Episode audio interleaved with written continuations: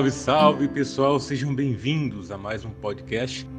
E hoje nós teremos a alegria de contar com a participação do Maurício Issal, ele que é engenheiro químico formado pela USP, graduou-se também em economia pela Unicamp e atualmente concluindo o curso de psicologia pela Unisal. Nosso convidado tem grande interesse na mente humana.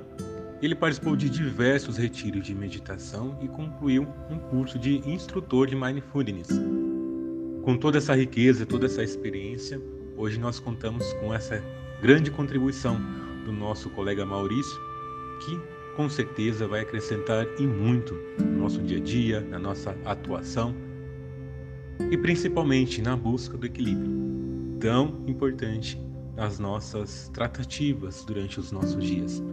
Seja bem-vindo, Maurício, ao nosso podcast e, por favor, nos apresente toda essa riqueza de sabedoria que você carrega, essa sua experiência com a meditação, com mindfulness, enfim, com a mente humana. E aí, pessoal, começando agora o podcast sobre atenção plena. Meu nome é Maurício e vou falar um pouco da minha experiência. Começar aqui, eu comecei num retiro de meditação eu fui lá porque uma amiga minha me recomendou e eu posso dizer que foi uma experiência muito intensa, marcante para minha vida. E o, e o mais legal é que de um dia para o outro você sente uma diferença, já que se medita horas e horas durante o dia, você acorda no dia seguinte e você já sente que você está avançando na sua capacidade de atenção. Então, depois que terminou o retiro, eu resolvi manter a prática. Então, eu desde então eu medito todo dia, pela manhã e, e de noite. Legal também é que esse meu primeiro retiro coincidiu com o meu primeiro ano na faculdade de psicologia. Então foi um, foi um movimento de, de aprender a meditar e aprender uma parte teórica da mente ocidental. E aí eu fui lendo textos budistas também. Foi, foi um, um caminho bem interessante. Bom, falar sobre atenção plena agora. A definição dela é um pouco difícil porque se trata de um conceito em evolução. Então, no fundo, eu já vi várias definições e não tem certo ou errado. É, vou falar algumas aqui, vou falar quatro. Aí você escolhe a que você mais gostar. A definição original, na verdade, a palavra mindfulness em inglês, que é atenção plena em português, foi usada para traduzir um termo de texto budista. O termo se chama sati, que significa lembrar. Os budistas querem treinar a mente, então a primeira coisa que você tem que fazer para treinar algo, você tem que observar como é que esse algo funciona. No caso, você quer treinar a mente, você tem que lembrar de observar a mente. Então é esse sentido de você ser um observador da própria mente. Você tem que manter isso, sempre lembrar de fazer isso. Já isso foi dois mil anos atrás, né? Agora, em, quando surgiu equipamento para imagem, fazer imagem cerebral, a meditação e essas práticas milenares começaram a entrar na ciência. Cientistas meditadores começaram a, a investigar o efeito disso no cérebro. Então, e constataram uma diferença entre cérebro de meditadores e não meditadores. Né? Daí surgiu todo esse campo e que virou o movimento mindfulness, ou atenção plena de hoje. Isso começou lá na década de 70. O cientista se chama John Kabat-Zinn, um dos pioneiros, e a definição dele é a mais clássica, eu acho. Se você procurar na internet, provavelmente vai ser a dele, ou variações da definição dele. Ele define atenção plena como a consciência que surge quando prestamos atenção com propósito no aqui e agora e sem julgamentos. Cada palavrinha aqui é importante. Prestar atenção então, é uma capacidade de atenção com propósito, com intenção, no aqui e agora, ou seja, no momento presente, e sem julgamentos, ou seja, com uma aceitação do que passa, do que ocorre. Mas tem outras definições e eu, eu pessoalmente gosto dessas novas porque eles ressaltam não só o que é, mas quais, quais elementos fazem parte do que se chama de atenção plena. E é legal porque daí você dá para treinar esses elementos. Então, uma definição de um cientista chamado Shinzen Yang, também teve treinamento budista no Japão. Ele define a atenção plena como a consciência quando concentração, claridade sensorial e equanimidade operam conjuntamente. Então, ele deu três elementos: concentração, capacidade de se concentrar, claridade sensorial, capacidade de perceber as sensações cada vez de forma mais definida, mais fina. E equanimidade, capacidade de se manter parecido com o anterior, sem julgamento em relação a essas as, as, a, aos, as sensações corporais. E quando tudo isso está em conjunto, você está em atenção plena. Então, é, ele já indica o que você deve treinar. E uma outra definição também vai no mesmo sentido, a do John Yates, também cientista, meditador, ele faleceu recentemente até. Ele define atenção plena como a interação ótima entre atenção, ou seja, uma capacidade de atenção, e consciência periférica. Ele reconhece que a gente tem uma atenção focada e tem uma tem outro uma outra atenção que é mais periférico. Quando você está prestando atenção numa coisa, você também tem uma capacidade de perceber o todo, né? E, e normalmente a gente exagera na atenção.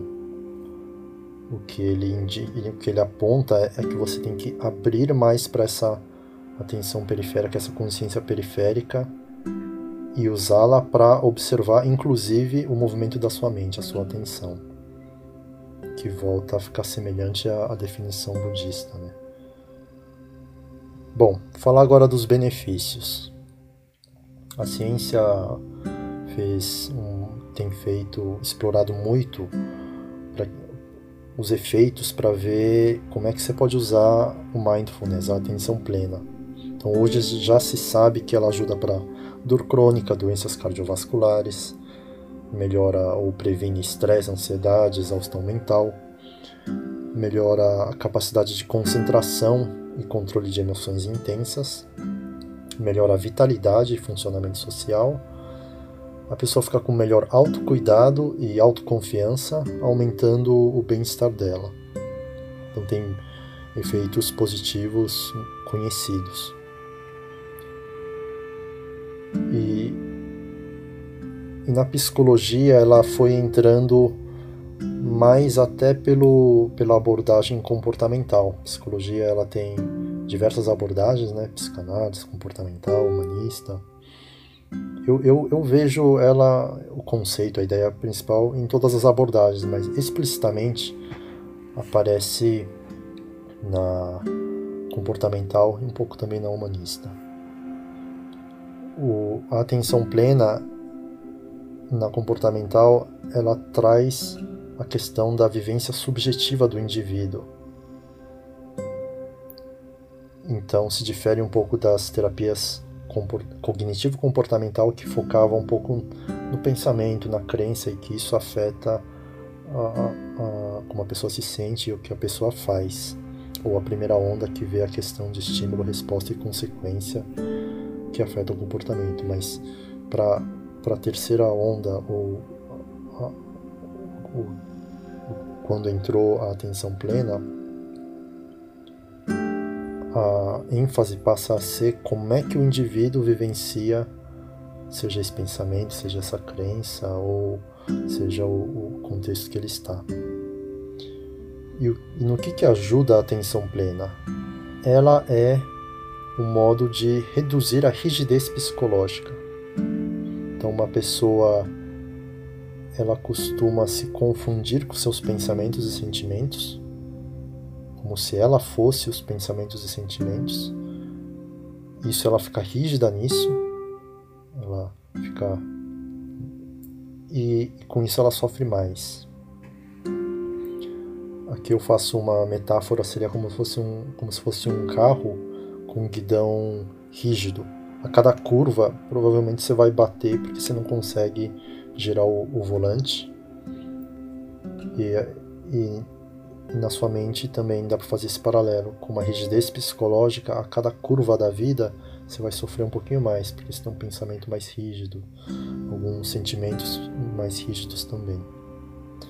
E o, e o mindfulness ou atenção plena, eles vêm para mudar a relação sua com seus pensamentos e os seus sentimentos.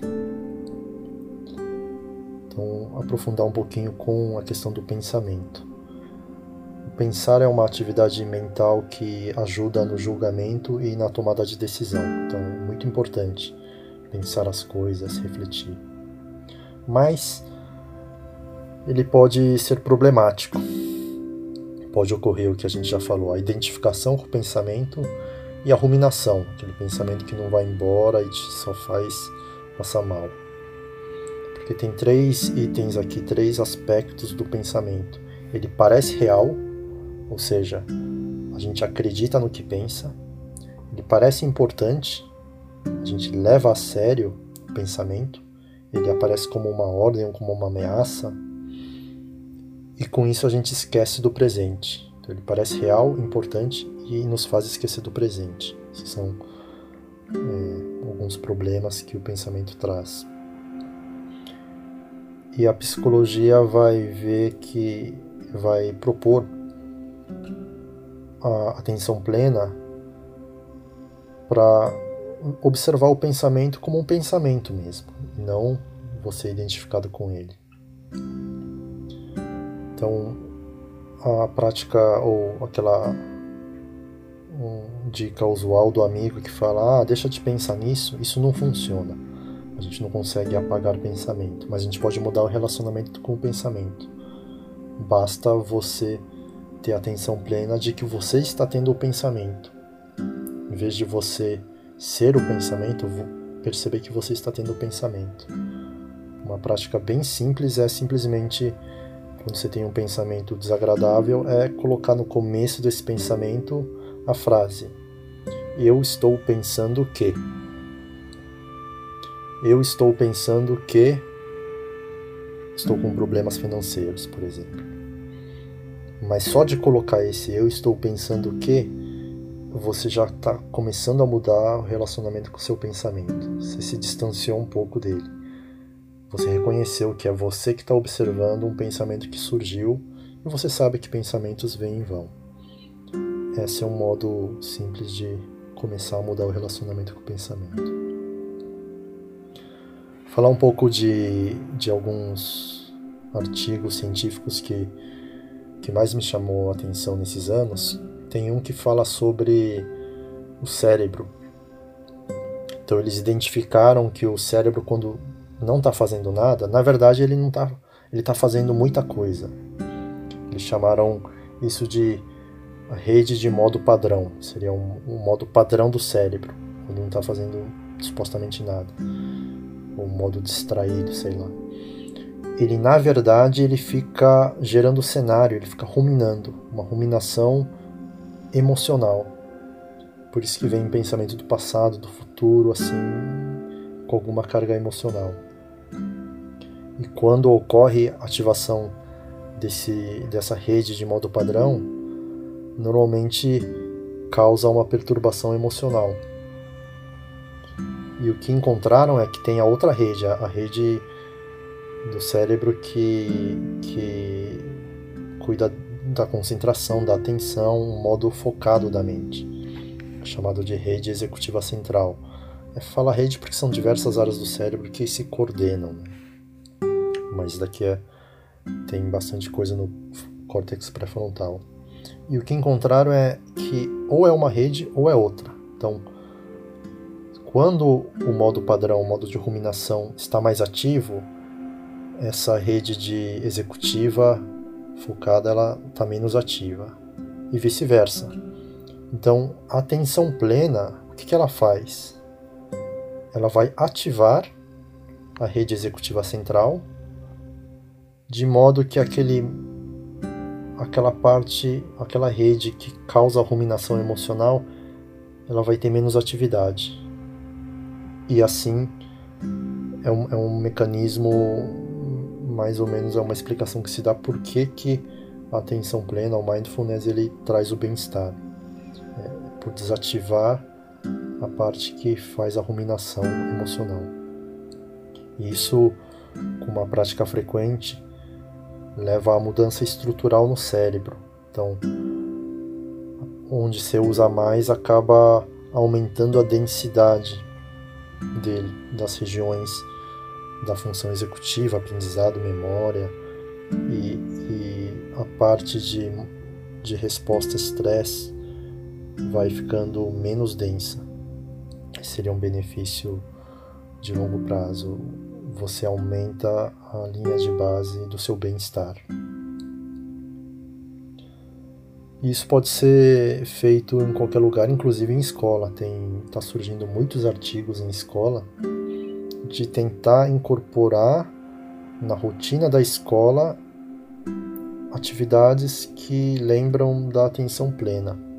E eu acho isso super interessante, tanto para os estudantes, para os funcionários, para os professores. E tem, uma, tem tido vários artigos nesse sentido.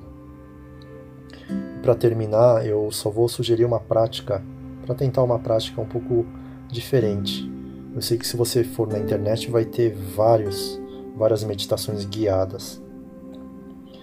E normalmente elas usam, usam ou sugerem algum objeto de meditação o objeto de meditação é para funcionar como uma, uma âncora da atenção, respiração, mantra, visualização. E aí, assim que você perceber que sua atenção divagou, você traz de volta para essa âncora. Essa é a ideia desse tipo de meditação. E para você trazer de volta para perceber que a atenção caiu fora, na verdade, quem faz isso é aquela atenção periférica, uma atenção é, é a atenção plena, né? De você saber o que você está fazendo. Então o treino é ficar devagando e voltando, devagando e voltando. É isso que é o movimento para fortalecer. Mas é, é uma prática difícil para iniciante, que acaba devagando e, e, e às vezes passa uma sessão inteira devagando. Eu vou propor uma prática mais simples que é de simplesmente observar o movimento da atenção e rotular o que, que que a sua mente está fazendo ou no que, que ela está prestando atenção. Então, os rótulos usuais ou genéricos seriam ver, ouvir e sentir. Talvez pode colocar o pensar aqui também. Então agora eu acabei de escutar a moto passar aqui, então eu falaria ouvir. Minha atenção foi naturalmente para lá. Agora eu percebi que eu estou pensando alguma coisa. Eu falo pensar, olhar, ouvir, sentir.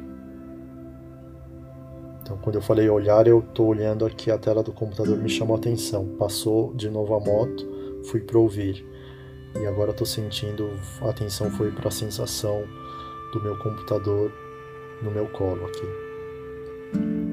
Então, com um ritmo que for confortável, você vai seguindo, você está mantendo ou praticando a atenção plena com a atenção se mexendo. É uma prática que é possível fazer com outras atividades simples, como lavar prato. Você dá para rotular, usar outros rótulos, né? De tentar ver o movimento da mão, pegar, pode falar pegar, abrir a torneira, enxugar, esfregar. E isso vira uma prática de atenção plena. É bem legal e, e essa eu considero uma das mais poderosas até para praticar. É isso aí. Espero que tenham gostado do material. Se quiser, podem entrar em contato. Vou deixar o meu contato com o pessoal que está organizando. E até mais. Galera, esse foi mais um podcast. Se você chegou até aqui Não perca os próximos episódios, nós vamos trazer aqui convidados, assim como o Maurício, outros especialistas em outras áreas, sempre trazendo a psicologia aplicada no nosso dia a dia. Também pode encontrar os nossos materiais já gravados disponíveis aqui no Spotify. Forte abraço e até o próximo podcast.